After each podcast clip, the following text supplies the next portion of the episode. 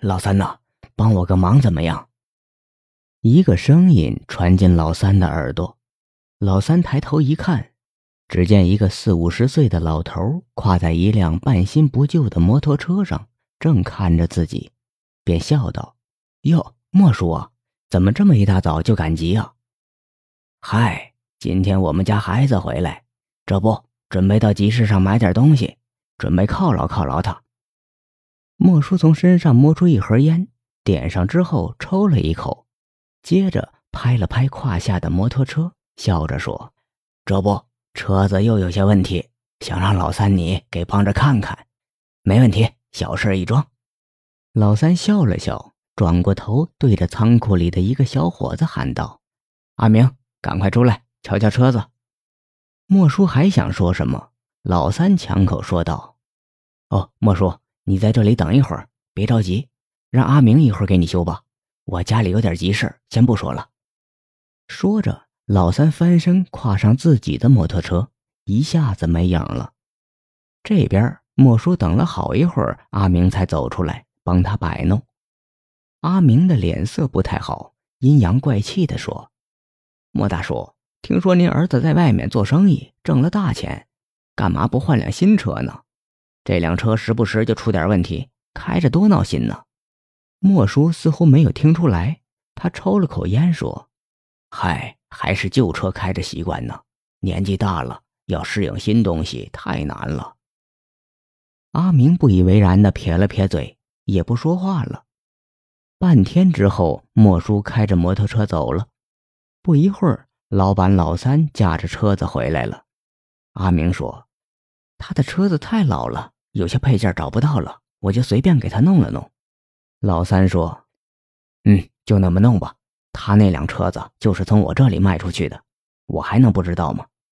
这都三四年了，早就该报废了，有什么可修的？再说他翻来覆去让咱们修，一分钱都不给，连根烟都没有，真够抠门的。”阿明嘻嘻一笑，道：“嘿，三哥，这还不是你自找的吗？”说着。他指了指摩托车行门边上贴着的一幅字，上面写着：“免费维修，终身质保。”老三为什么不愿见莫叔？阿明为什么对莫叔阴阳怪气的说话？显然，莫叔是不受老三和阿明欢迎的，因为莫叔不懂得人情世故，请人帮忙却没有任何表示，总让人白忙活。在现实生活中，举手之劳就能帮人一次，绝大多数人都乐于去做。但如果这样的帮忙要做很多次，而且都是免费的，没有任何回报的，恐怕很快大家都会失去热情。这就是人情世故。平时免费做一两件力所能及的好事，调剂一下生活，人们都会十分乐意。但你不能指望人天天免费去做好事，天天没有任何回报的帮你的忙。人是讲究实际的，付出太多却没有收获，就会失去帮人的积极性。所以，请人帮忙要给一点好处，不要让人白忙活。天下没有免费的午餐，别人帮助你了，一定要有所表示。否则，下次对方可能就不会多管你的闲事了。在《史记·货殖列传》中有句名言：“天下熙熙，皆为利来；天下攘攘，皆为利往。”利益是人们生活的基础，为之奋斗的动力。在很多时候，没有利益，人们就会觉得事情没有意义。龚先生接编某份新杂志，但由于杂志社资金不充裕，因此人手少，稿费也不高，这样稿源与稿子质量都很难保证。为了保证新杂志的水准，龚先生开始向一些与自己有交情的作家邀稿。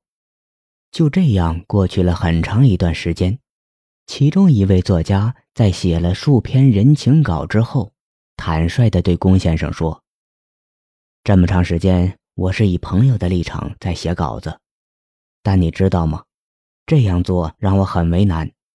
一方面，我不想失去你这个朋友，因此我一定要帮你；但另一方面，我的收入大减，生活变得有些紧张了。这个时候，龚先生才知道自己透支了人情，损害了别人的利益。不要让人白帮忙，并不是要大家别找人帮忙。适当的找人帮一两次忙，有助于增强人际关系的互动，但你不能总让别人付出或者亏本，特别是涉及利益的忙，不能让别人白帮。人情就好像存款，是有限度的，透支了就会让人尴尬。人情一旦透支，你们之间的感情就会转淡，甚至对你避之唯恐不及。那么，有可能进一步发展的情分就此了断了。因此，在人际交往中，动用人情的次数要尽量少，分清轻重缓急。千万不要事事求人帮忙，更不能每次都让人白帮忙。提早把人情存款用光，